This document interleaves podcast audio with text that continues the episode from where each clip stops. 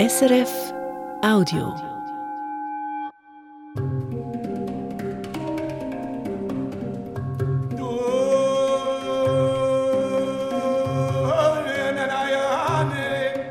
Der Schrei von Mutter Erde rührt an. In seiner Komposition bringt Peter Roth diese Schreie in musikalischen Dialog.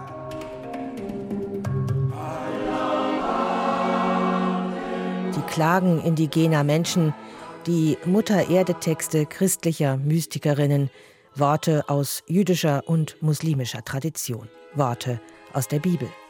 Sie alle ehren den Erdboden, den Nährboden allen Lebens. Jedoch angesichts der Zerstörung von Natur und Erde durch uns, die Menschen, ist Abbitte angesagt.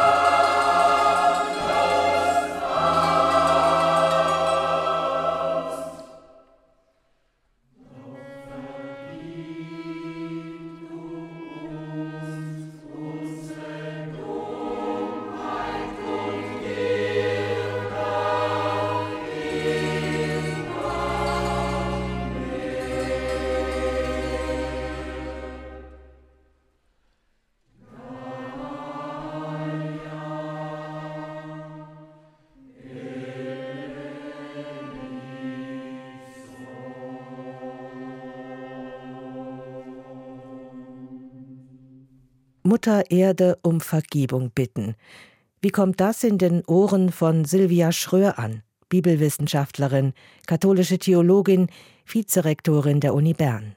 Was klingt bei ihr an, wenn sie das hört? Zunächst klingt bei mir an, dass da wirklich ein Schuldbekenntnis gesprochen wird und gesungen wird. Das finde ich eigentlich das, was mich jetzt am meisten anrührt, weil unsere ganzen Proteste und ich denke auch eben an die Jugendlichen, die auf die Straße gegangen sind, die geben Protest und Entsetzen Ausdruck. Die Klage hat noch wenig Form gefunden und die höre ich da jetzt auch stark heraus und dieses Schuldbekennen als Kollektiv, wir.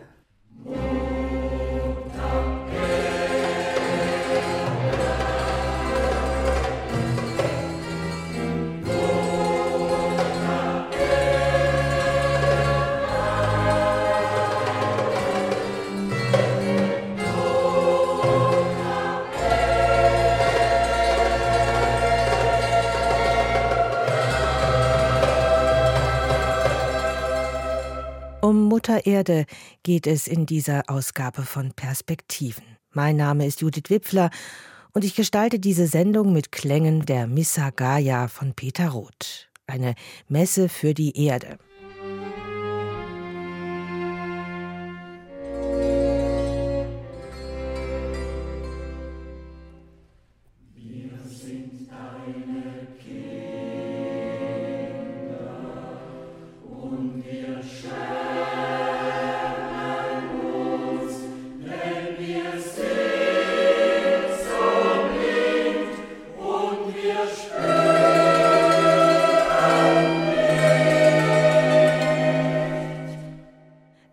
Etwas von einer Missa Gaia, einer Messe für die Erde hört, könnte rasch den Verdacht hegen, hier komme etwas Esoterisches, gar Neuheidnisches. Doch weit gefehlt, erklärt die Berner Bibelwissenschaftlerin Silvia Schröer. Sie kann die Mutter Erde gut mit der Bibel zusammenbringen. Biblisch spricht mich vieles an, weil ich denke, ja, das ist eigentlich unsere Tradition. Ich würde sagen, also es ist sehr viel biblische Tradition auch in dieser Vorstellung, dass die Erde eben nicht nur einzelne Teile sind oder ist, dass es nicht nur ein Fluss ist, nicht nur eine Parzelle Erde, nicht nur ein Meer, sondern dass die ganze Erde leidet unter diesen Ausbeutungen. Und in dem Moment, wo sie zu einem Gegenüber wird, was auch in dieser Musik eben der Fall ist, wo sie angesprochen wird, kriegt das eine neue Dimension. Mutter Erde, sie findet sich also schon in der Bibel. Und diese Idee von der lebensspendenden Erde, sie kehrt wieder in den Texten der Mystik, bis hin zu Hildegard von Bingen oder neuer auch bei Dorothee Sölle. Der Toggenburger Musiker Peter Roth bringt diese christlichen Mutter-Erde-Texte in seiner Missa Gaia, seiner Messe für die Erde, wieder neu zum Klingen.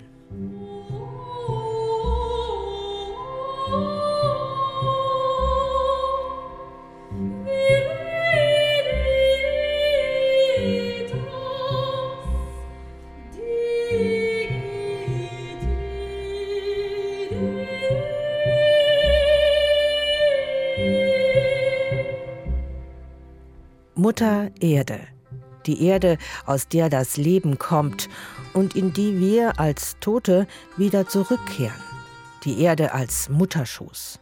All das hat die Theologin und Religionshistorikerin Silvia Schröer so wörtlich in der Bibel gefunden. Wenn ich jetzt auf die biblischen Texte schaue, dann ist es zwar so, dass wir das oft überlesen haben oder dass es in der Tradition überlesen wurde, aber so richtig buddeln muss man eigentlich nicht, weil gerade am Anfang mit zwei Schöpfungserzählungen das Stichwort Erde sehr, sehr stark gemacht wird und das in zwei verschiedenen Fassungen oder Versionen, also zwei Schöpfungserzählungen und im zweiten haben wir diese Geschichte von dem Erdling, der geschaffen wird. Und das Wort Erdling versucht das Hebräische zu übersetzen. Das ist das menschliche Wesen, das aus Adama, aus der roten Erde, geschaffen worden ist.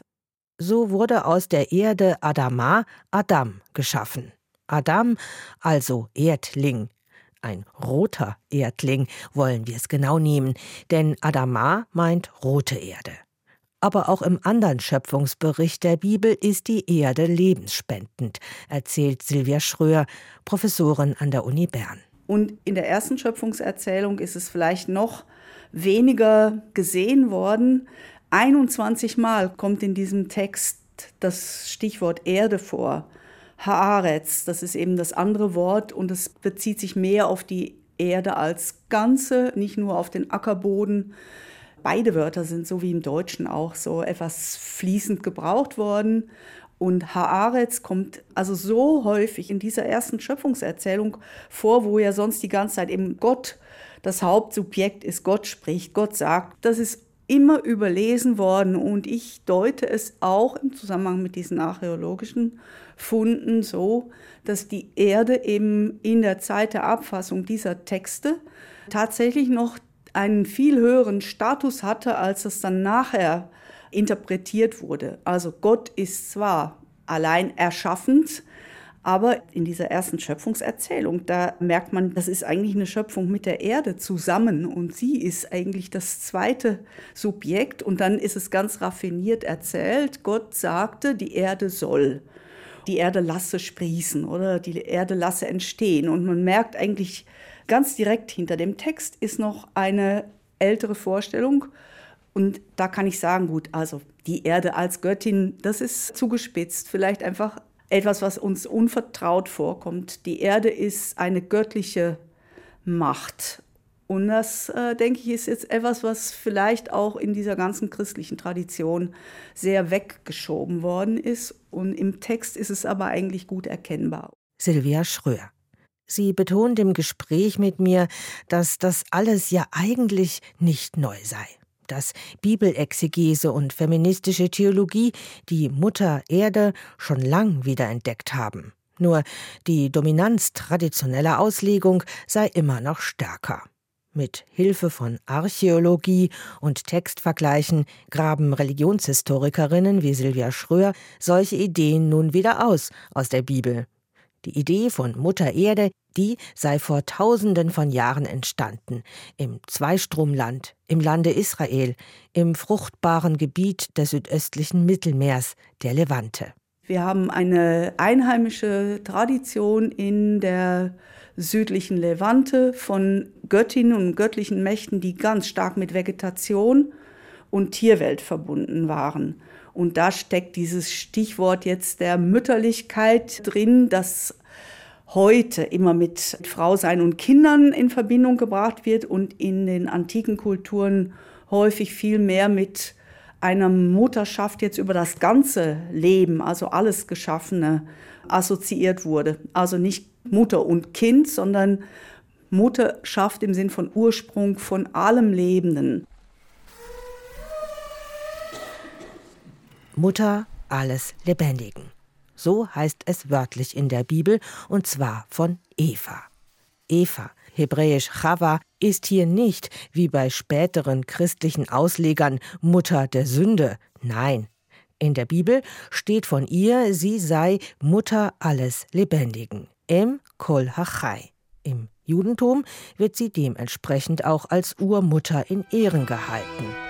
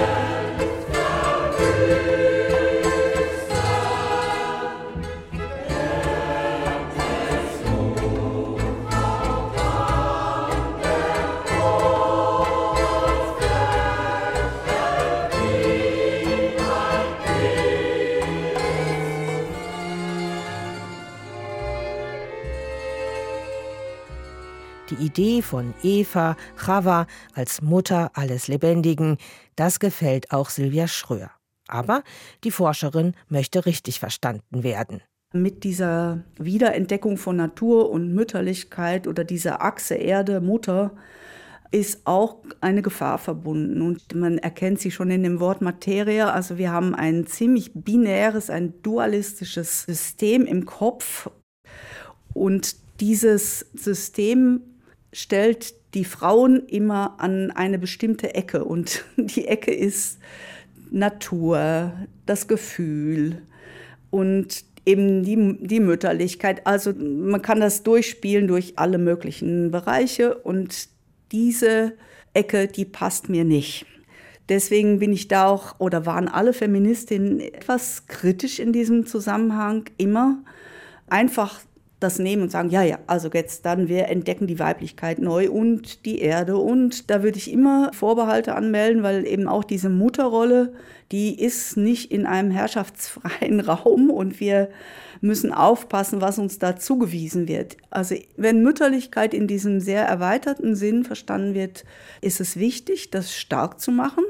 Aber wir sollten auch aufpassen, ob wir funktionalisiert werden. Also Frauen Weiblichkeit funktionalisiert wird für bestimmte Rollen. Und man sieht es ja darin, also wenn die Erde ausgebeutet wird und auch Frauen ausgebeutet werden und Tiere ausgebeutet werden, dann gibt es so eine Linie, die finde ich problematisch. Und wir wurden immer mit diesen zusammengestellt oder Natur, Frauen, Tiere. Da habe ich Vorbehalte. Das ist wirklich nicht das, was wir revitalisieren oder reanimieren sollten, sondern wenn, dann muss es eigentlich in so einem dauernden kritischen Prozess passieren. Silvia Schröer wäre keine renommierte Forscherin, keine kritische Unitheologin, wenn sie nicht auch gerade warnen möchte, den Mutterbegriff aus dem altorientalischen Raum misszuverstehen. Ich bin mit diesem Mutter Bezeichnungen in Zwiespalt, weil ich merke, dass das eben oft anders gehört wird. Ich höre also in meiner altorientalistischen Tradition Ursprung und denke gar nicht so sehr an diese Mutter-Kind-Beziehung, obwohl das natürlich inklusive ist. Aber wenn ich lese, also dass, äh, dass die erste Menschenfrau Mutter alles Lebendigen ist, dass sie so genannt wird, das ist ihr Hoheitstitel, dann impliziert das mehr. Und da ist ein Portal zu diesem Meer, was jetzt eben gesucht wird, wenn wir heute sehen, diese Erde, die ganze Erde, die ist kaputt gemacht worden, schon zu einem großen Grad durch Gier und Ausbeutung. Und jetzt entdecke ich in solchen Versuchen, jetzt wie so einer musikalischen Komposition, wirklich ein auch Umgehen damit oder Wiederentdecken einer Tradition, die wir im, in der nördlich-westlichen Hemisphäre einfach viel zu wenig gesehen haben. Und da ist die christliche Tradition und Auslegung mit Schuld, natürlich, an dieser Leerstelle, an diesem Ausblenden. Aber die biblische Tradition hat diese Verbindung, obwohl sie sie nicht ganz stark gemacht hat. Also Erde und, und Mutter, das kommt nicht dauernd vor, aber es kommt vor.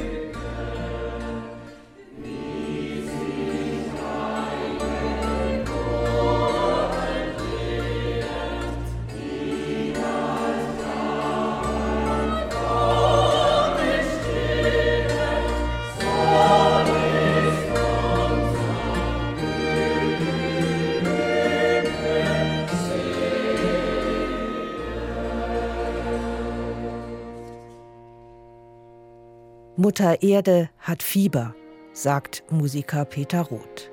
Seine Missa Gaia gibt der leidenden Mutter Erde Stimmen.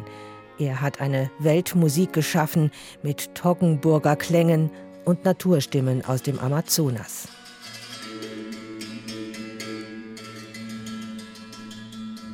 عمر الزمان ما كان أوله مثل آخره عمر الزمان ما كان أوله مثل آخره. امسكوا من هون وامسكوا من هون. عمره ما كان أوله مثل آخره. ها لونه بأي لون بدك؟ ها لونه بأي لون بدك؟ لونه بالأحمر بالأحمر بالأصفر بالأزرق لونه عمره ما كان أوله مثل آخره. Mutter Erde hat Fieber. Wie konnten wir sie nur vergessen? Diese Wertschätzung von Mutter Erde, die doch grundgelegt ist in all unseren Kulturen, auch der biblischen.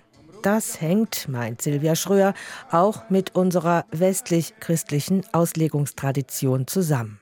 Ja, ich denke, dass die Hauptauslegungstradition schon die war, Gott ist der Schöpfer und alles, was erschaffen wird, ist quasi Objekt und Material, also dass, dass da eine Spaltung gedacht worden ist zwischen Gott und Geschaffenem. Eine Spaltung nachher auch des Menschen selbst, aufgespalten in Körper und Seele. Und nicht, wie noch im Ersten Testament, wo wir Menschen sterblich, irdisch und diesseitig sind. Die Erde als Mutterschoß, aus dem wir kommen und in den wir wieder zurückgelegt werden nach unserem Tod. Dieses Bild poppt in der Bibel immer wieder auf. Silvia Schröer ist fasziniert, dass in den Schöpfungserzählungen, die doch von dem einen Schöpfer Gott handeln, Mutter Erde doch erhalten geblieben ist. Die Forscherin erklärt das religionshistorisch mit der Verehrung von Erd- und Muttergottheiten im Entstehungsland der Bibel. Erzählungen, die in der Bibel weiter überliefert, weiter tradiert wurden. Das finde ich fast raffiniert. Also, dass in diese Vorstellung von einem Gott dann das wieder eingebaut wird, was die Tradition über Jahrtausende eigentlich weitergegeben hat. Und da kann man von lernen, von dieser Art jetzt von theologischem Zitieren, von älteren Vorstellungen, von Einwickeln von älteren Vorstellungen. Einweben, der Gott eine Weberin, das gibt es, glaube ich, auch irgendwo. Ja, es gibt den Töpfer vor allem. Und das ist ja aber auch Erde, ne? Aus Lehm. Da eben, das ist, äh, also während im ersten Kapitel die gesamte Erde kosmisch eigentlich so ein bisschen im Blick genommen wird oder die Erde als Lebenswelt von Menschen. Die gesamte Erde wird in diesem zweiten Schöpfungsbericht mehr auf die Ackererde Bezug genommen. Und die kommt auch in anderen biblischen Texten, auch in Psalmen vor allem hier und da vor oder im Hiob-Buch wird Bezug genommen auf die Erde, wo man sieht, da ist jetzt wirklich der Erdboden gemeint und der spielt eine größere Rolle dann auch im Kontext von Vorstellungen vom Tod.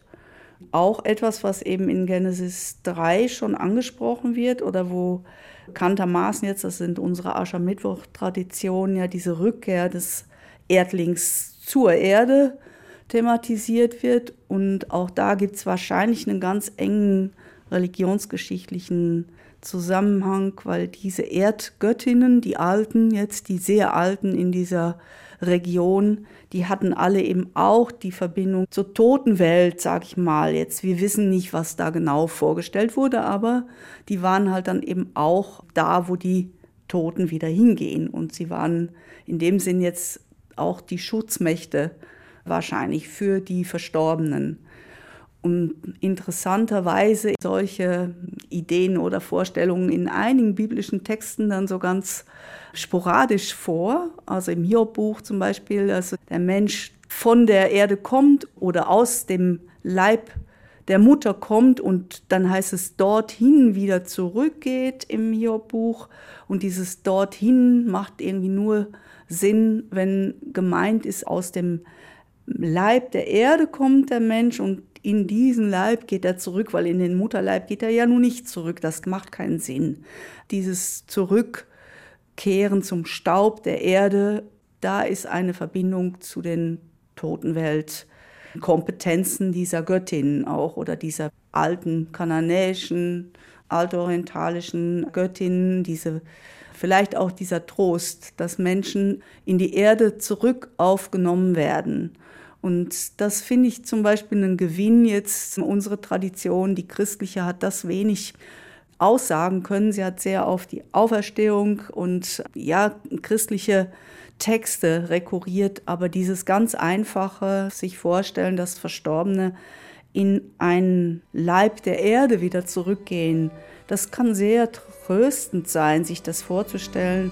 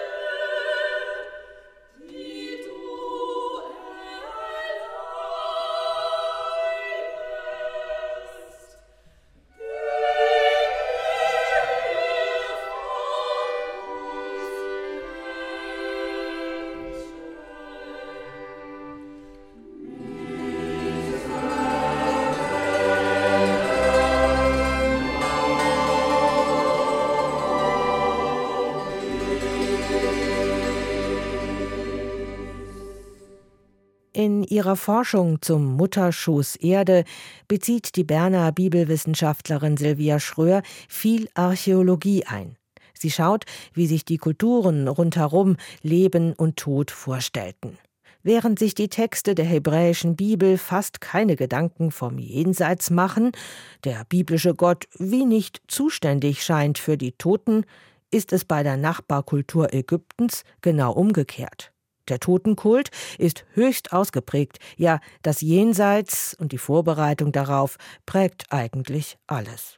In Ägypten gibt es zum Beispiel aus der Zeit so um 1100, 1000 vor Christus wunderschöne Holzsarkophage und in ihnen sind Göttinnen gemalt, die die Arme ausbreiten und dann wird der Verstorbene oder die Verstorbene eigentlich dieser Gottheit wird da reingelegt.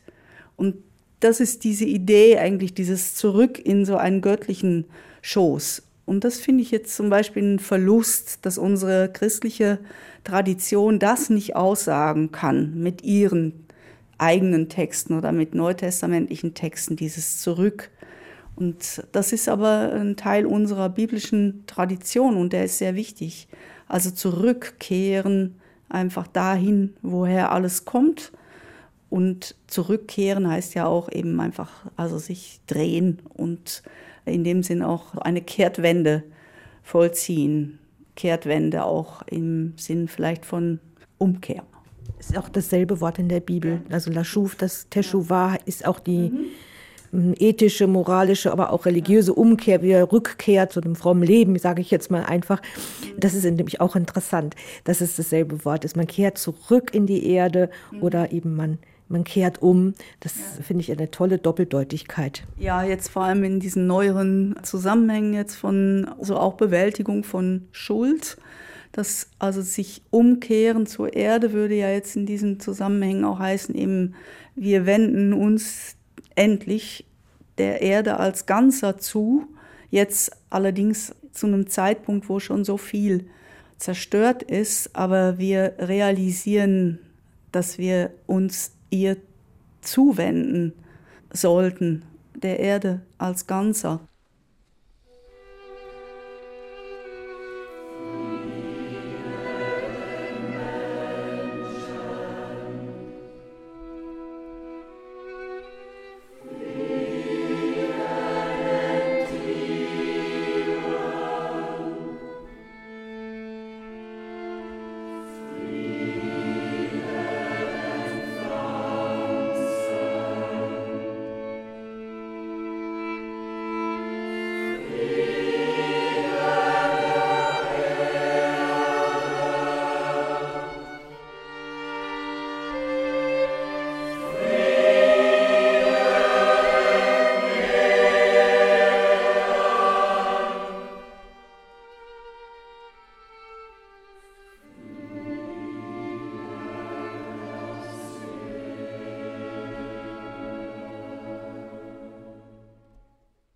Wir sind von der Erde genommen. Die Erde ist unser Mutterschoß und wir kehren dann in diesen Mutterschoß Erde wieder zurück. Ich finde es auch eine wunderschöne Vorstellung. Da komme ich eigentlich jetzt zum letzten, was mich fasziniert, schon lange fasziniert und mich nimmt Wunder, was Sie, Silvia Schröer, dazu sagen können.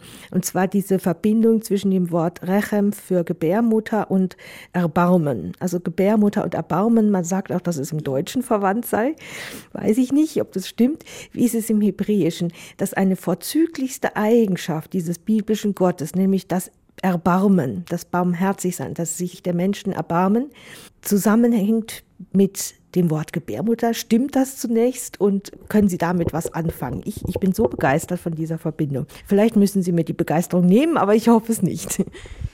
Das war so eine Entdeckung, die ist inzwischen auch schon älter, dass es natürlich eine Wortverbindung gibt zwischen Gebärmutter Rechem im Hebräischen und Rachamim der Empathie, sage ich jetzt mal. Also Mitleid hat im Deutschen ja auch schon wieder einen bestimmten Akzent. Aber die, die Fähigkeit zur Empathie wird in der hebräischen Sprache wirklich mit einem Organ der Frau in Verbindung gebracht. Das kann man nicht überstrapazieren, weil in allen Texten jetzt bezogen auf Gott und Menschen sieht man, das ist dann wie übertragbar. Rachamim ist dann, also diese Empathie ist eben dann nicht was, was dann nur Frauen haben, sondern Männer wie Frauen und auch Gott, egal männlich, weiblich vorgestellt, haben diese Fähigkeit zur Empathie und sie macht was mit lebenden Wesen. Also sie kann sehr stören, weil sie quasi quer kommt zu anderen Willensäußerungen und dann stülpt sich da was um und dieser Vorgang wird festgemacht am Schoß der Frau, eben an der Gebärmutter der Frau und das das ist schon für mich immer so ein Hinweis gewesen, ein Hinweis darauf, dass wir achtsam sein sollten, jetzt auch was Menschenbilder aus antiken Kulturen betrifft, dass sie manchmal auf Dinge uns aufmerksam machen, jetzt ob es über die Sprache ist oder in einem äh, Text, wo, wo man dann sieht, ah ja, doch, da ist ja ein Zusammenhang. Und in den letzten zehn Jahren ist zum Beispiel die Forschung sehr interessiert an allem, was eben mit Empathie und mit Affekten zu tun hat. Wo kommt das eigentlich her? Wie, wie äußert sich das? Womit ist das verbunden? Wie sind diese ganzen neurologischen Komplexe? Und ich finde, das in der Einfachheit sind biblische Texte da manchmal wirklich eine gute Art von Gesprächspartner, Partnerin jetzt, um auf etwas hinzuweisen, was uns fremd ist oder gar nicht so bewusst. Das, das gefällt mir es ist für mich vor allem so schön aufgegangen mit, mit dem, was wir vorhin besprochen haben, die Verbindung mit Rechem und El Kol Malay Rachamim, also Gott voller Erbarmens und dass das zusammenhängt mit der Gebärmutter. Ich fand, das passte perfekt zu dieser dem Mutterschoß Erde, der mich gnädig wieder aufnehmen wird. Ja, und ich frage eben dann doch wieder zurück, auch ist das genügend umgesetzt worden. Also wer holt das ein jetzt, dieses Erbarmen, Empathie? Es sollte alle verbinden und eben dann nicht einer bestimmten Rolle oder einem Geschlecht zugeordnet werden. Und wenn das eintritt, dann finde ich das sehr entsprechend jetzt dem auch, was jetzt ansteht. Also Schuld bekennen, sich empathisch zeigen. Und was heißt das dann für unser Handeln? Wenn wir nur stehen bleiben jetzt bei der Empfindung, ist es nicht genug. Für mich wäre jetzt wichtig, dann eben zu fragen, was macht das mit uns und was heißt das jetzt für unser Handeln? Wie können wir darüber sprechen? Und Musik ist sicher auch eine Möglichkeit, darüber zu reden oder das auszudrücken, was eben jetzt zu kurz gekommen ist. Und ich stelle einfach zur Zeit fest, also obwohl sehr vieles in den 80er, 90er Jahren eben schon theologisch, auch feministisch theologisch diskutiert worden ist, auch mit großer Betroffenheit. Die Betroffenheit ist jetzt natürlich gerade auch bei jungen Menschen sehr groß, weil wir an einem Abgrund stehen. Und vielleicht ist da jetzt eine Aufgabe auch nochmal zu sagen, ja, oder wir haben den Auftrag und dann sind wir ja auch nicht nur in unserer eigenen Tradition. Also die Vorstellung jetzt vom Erbarmen, die, die kennen wir auch im Islam. Oder wir haben diese Mütterlichkeit und die Verbindung der Erde mit Mutterrollen auch in indigenen Kulturen in Lateinamerika. Also wir haben sicher auch die Aufgabe, da noch mehr Dialog zu führen oder das auch zu lernen, was andere uns da geben können, weil unsere Kultur sehr dominant ist und die christlich-abendländische Tradition hat sehr dominant auch reagiert, auch auf Impulse, auch innerhalb des Christentums jetzt. Das sind viele Dinge nicht äh, zum Zug gekommen. Viele Menschen haben keine Stimme gehabt, obwohl sie eine Kultur und zum Beispiel viel, viel sorgfältigeren Umgang mit, mit Flüssen, mit Wasser, mit Erde hatten und haben. Da sollten wir uns für schämen oder dass wir das nicht aufgenommen haben und dass die, auch die Kirche oder bestimmte Kirchen haben da zu wenig darauf reagiert und haben das nicht rezipiert. Also auch da ist wieder die Umkehr angesagt. Emotion allein langt nicht, sondern es muss diese Umkehr dazu kommen. Da sind wir uns, glaube ich, in drei abrahamitischen Religionen total einig. Ne? Der Gedanke eben der Umkehr, der ist, finde ich, sehr wichtig, wirklich auch eine Wende vollziehen.